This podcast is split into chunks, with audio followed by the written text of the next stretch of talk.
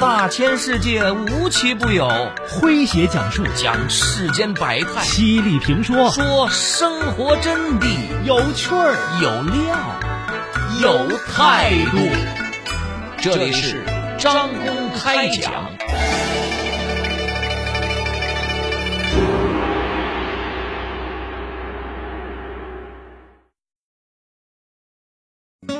今天的人去远方，不是去征服世界，而是去征服自己，把自己从眼下糟糕的或凑合的状态中拉扯出来，去寻找更多的可能性。远方或许比眼下更差，但更多人相信会比眼下更好，甚至能够拯救当下的困境。有人固守眼下，有人去了远方，他们互相比，但是他们会殊途同归吗？来听今天张工为各位讲述：我们是一个畏惧远方的民族吗？作者关山远。话说公元前三四四年。也是春天，一个二十二岁的英俊青年率着一众彪悍的小伙伴开始向远方进发。这位青年头发浓密，鼻子高直，他家世显赫，既有一身高强的武艺，又师从那个时代学问最高的大师亚里士多德，但他仍然向往着远方。远行前，他把自己的所有的财产。包括奴隶和畜群，全部分赠他人。有人问他说：“您把所有东西分光了，把什么留给自己呢？”他的回答是：“希望。”时至今日，我们仍然能够感受这位即将远行者的兴奋与自信。这位年轻人名叫亚历山大。迄今人类历史上最伟大的征服者之一。我们常说的四大文明古国，他征服了三个：古埃及、古巴比伦和古印度，征服面积高达五百万平方公里。如果不是英年早逝，亚历山大说不定就转悠到中国来了。当时中国正处于战乱时期，七国联军大战马其顿方阵，多有画面感啊！毕竟是亚里士多德的学生啊，亚历山大跟后世那些一路屠杀而留下恶名的征服者不同，他更像是一个对未知世界充满了无限好奇的青年，充分领悟路上的精彩，并向往着更远的地方。他的远征，除去军事意义上的恶战和杀伐，也不乏闪光的人文色彩，譬如在波斯的首都苏萨。亚历山大与波斯公主结婚同一天，他手下的将领和士兵也纷纷与波斯姑娘成亲。史在这一天举行婚礼的新人达到了一万对，那是史上规模最大的集体婚礼了。在远方，确实有太多迥异于眼下的地理人文和故事。《亚历山大远征记》这本书成于两千年前。今天读起来仍然是妙趣横生。亚历山大当时远征古印度时遭遇过战象，书里对印度象琢磨甚多。比如说，记载说古印度最端庄稳重的女子，什么礼物都引诱不动，但如果给她一头大象，就可以弄到手。一个女子为一头大象而委身，在印度人看来并不算丢人，反而认为是光荣。因为她的美貌竟然能够值得上一头大象，但远方绝不仅仅意味着一部游记。您正在收听的是张公开讲，这里是张公开讲，在下张公，我们接着往下讲。说，一八七六年。清光绪二年，日本明治九年，一个中国人与一个日本人都在这一年从北京出发远行，此后都把自己的远方见闻与思考写成了书，却是截然不同的命运。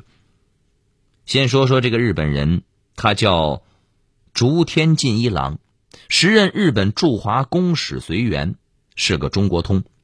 他装扮成了蒙古行脚僧，从北京出发，经涿州、正定、顺德、邯郸、彰德、新乡等地至洛阳，然后自函谷关入陕西，又从秦蜀栈道进入四川，后顺流下长江，过三峡，当年八月抵达了上海。竹天金一郎将沿途的风光与见闻用诗文记录下来，命名为。《战云霞雨日记》，除记录沿途的史记、物产、风土人情啊，还论及政治、经济等问题。至今，中国人读起仍是了解川陕等地当年自然与社会状况的很好的参考书。此书一八七九年在日本刊行，名噪一时，成为了日本国内流传最广的一部汉文体中国游记。好，我们再来说说这个中国人，他名叫郭松涛，湘军大佬。太平天国覆灭之后，他又搞洋务，有权有势，堪称是人生的大赢家。但是因为出了趟远门，全毁喽。他是清朝派出的第一任驻外公使，前往的是英国。他是在一片唾骂声中出使的，从中央到地方，从亲朋好友到陌生路人，都在骂他。在他的湖南老家，还有人嚷嚷着要毁掉他的老宅，甚至有人还写了副对联来羞辱他：“出乎其类，拔乎其萃，不见荣尧舜之事，未能是人，焉能是鬼？何必去父母之邦？”啥意思呢？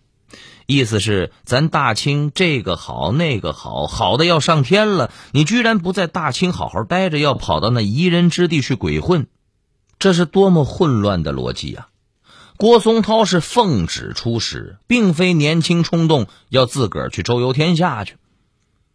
我们说今天从北京飞伦敦还得十几个小时呢，郭松涛当年那是坐船去的啊，海上漂泊数个月，那很是艰辛呐。到了英国之后，他深入基层调查研究，感慨万千。于是，把史英途中见闻逐日详记啊，编成了本书，名为《史西继承》。对于当时闭塞的大清来说，这应该是多么好的一部了解世界的畅销书啊！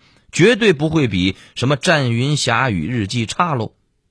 但是呢，可但是呢，结果是这本书差点让郭松涛丢了老命啊！命后来是保住了，但半生奋斗、一世英名全给毁喽。史西继承的悲惨命运源自郭松涛的清醒。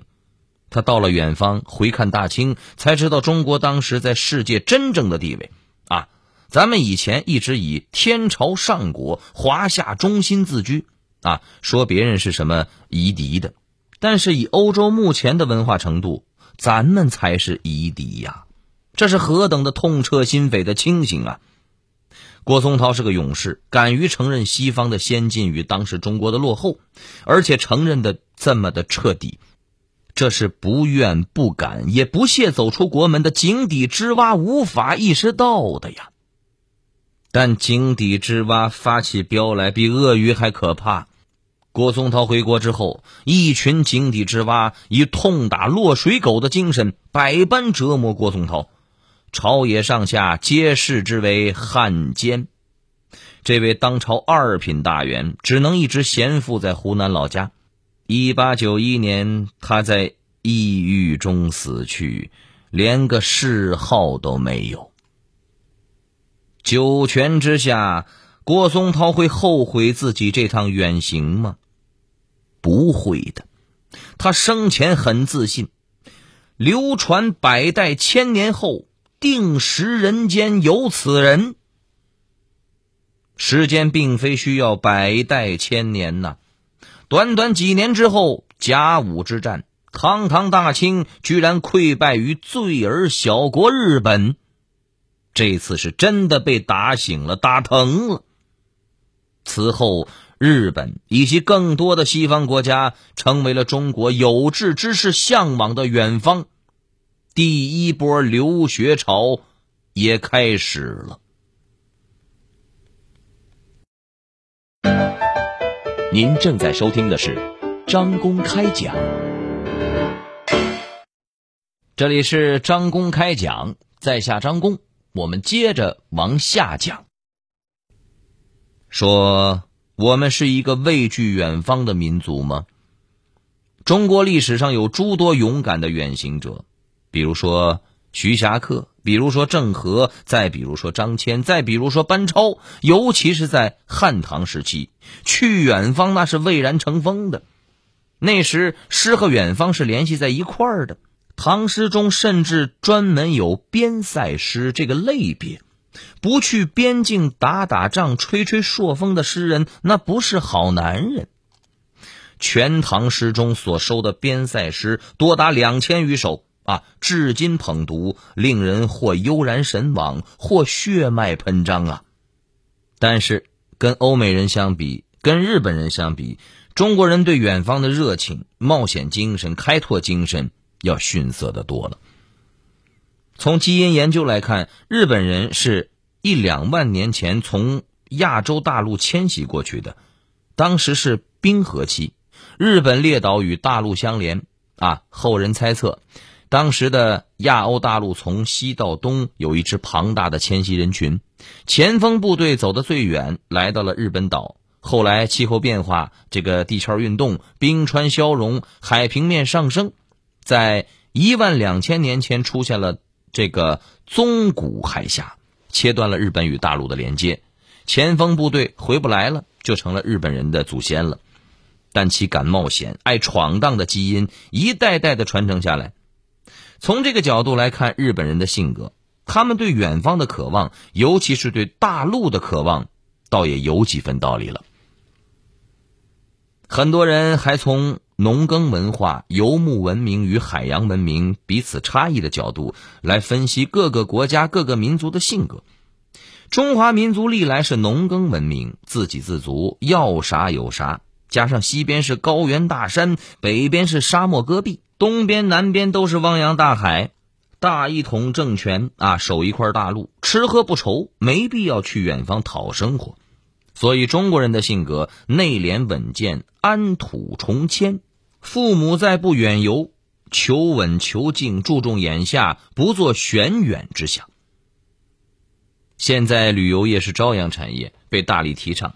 但是在古代中国，统治者们坚决用土地束缚住农民的流动、旅游、做梦。从周朝开始，旅游业的发展就被立法限制了。周朝有专门有一职务啊，专门负责缉拿夜游神，出门旅行必须持节，无节者不行于天下。到了战国时期，魏国和秦国的法家都拟定制度来抑制大家旅游的热情，这是一种釜底抽薪的制度，禁止私人开旅馆。想出去玩行啊，我看你住哪儿 啊？像徐霞客这样的古代驴友堪称是千古奇人，所以《徐霞客游记》的开篇五月十九日，后来毫无争议的被确定为了中国旅游日啊。在历史上，像徐霞客这样的专业旅行家，那可是少之又少。但一些跟远方相关的职业，比如说商人，比如说镖客，比如说使节，他们走遍千山万水，阅尽世间百态。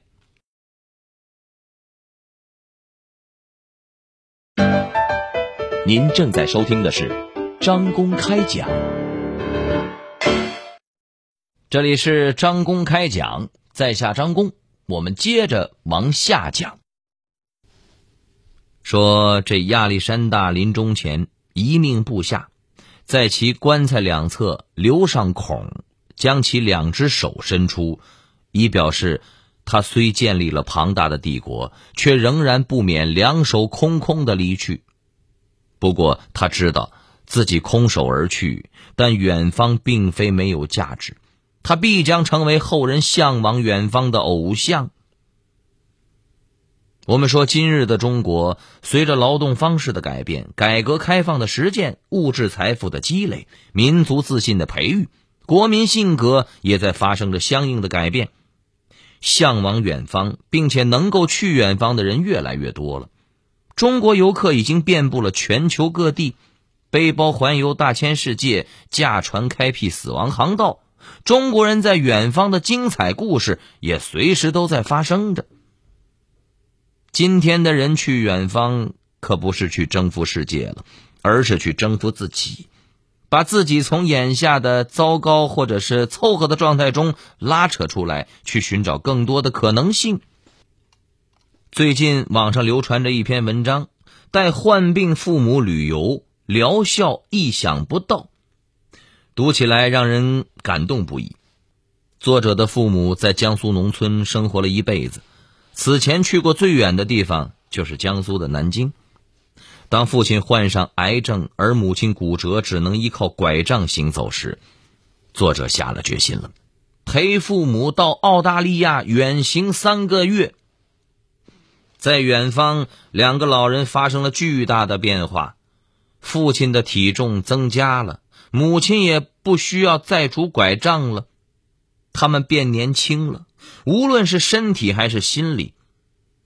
作者因此也撰文。重生献给金婚父母。是的，他们在远方重生了，一个让中国人百感交集的远方传奇。即便无趣、无聊、无奈，但眼下很重要，现实很重要。然而，我们还是需要远方，因为我们在不断前行，我们不能没有远方，心里的远方。重要性要大于地理的远方。俄罗斯电影《他是龙》里面有句台词叫做：“闭上眼睛，目视远方，那么远，远到没法睁着眼睛看。”我们说心里装着远方，我们又怎么会失去希望呢？好朋友们，以上就是今天的张公开讲，为您讲述的是：我们是一个畏惧远方的民族吗？在下张公，感谢各位的锁定和收听。明天同一时间，张工将继续为您讲述。明儿见。记录大千世界，刻画众生百相。演绎世间故事，诠释冷暖人生，品百家情，道天下事儿。这里是张公开讲，咱明儿个接着讲。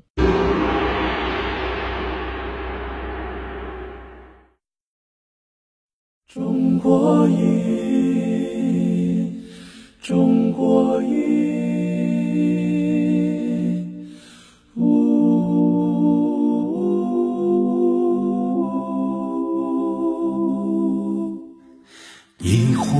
唐诗宋词，引尽英雄浪漫。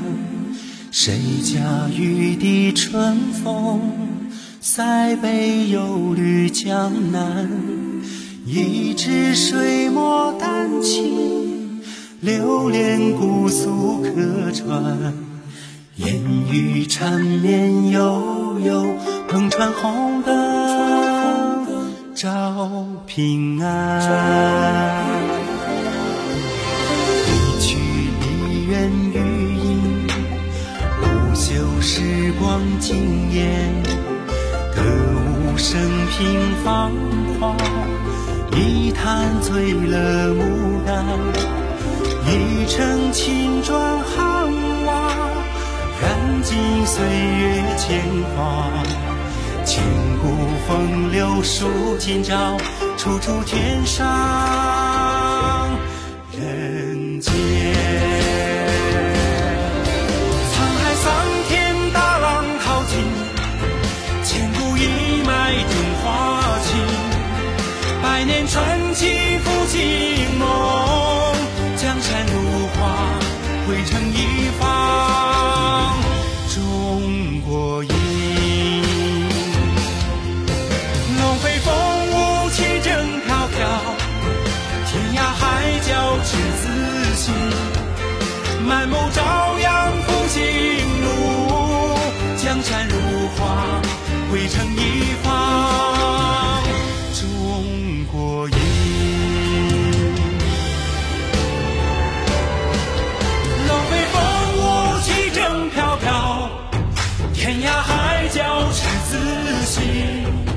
满目朝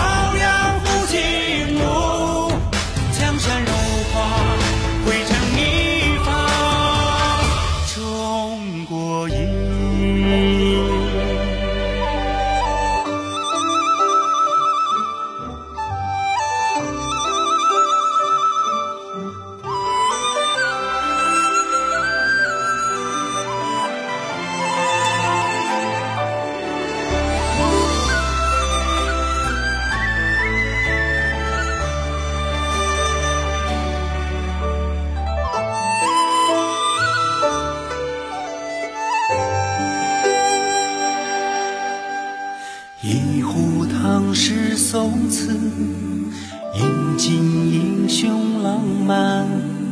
谁家玉笛春风，塞北又绿江南。一支水墨丹青，流连姑苏客船。烟雨缠绵悠悠，篷船红灯照平安。一曲梨园余音，不朽时光惊艳。歌舞升平芳华，一坛醉了牡丹。一城青砖汉瓦，燃尽岁月铅华。千古风流数今朝，处处天上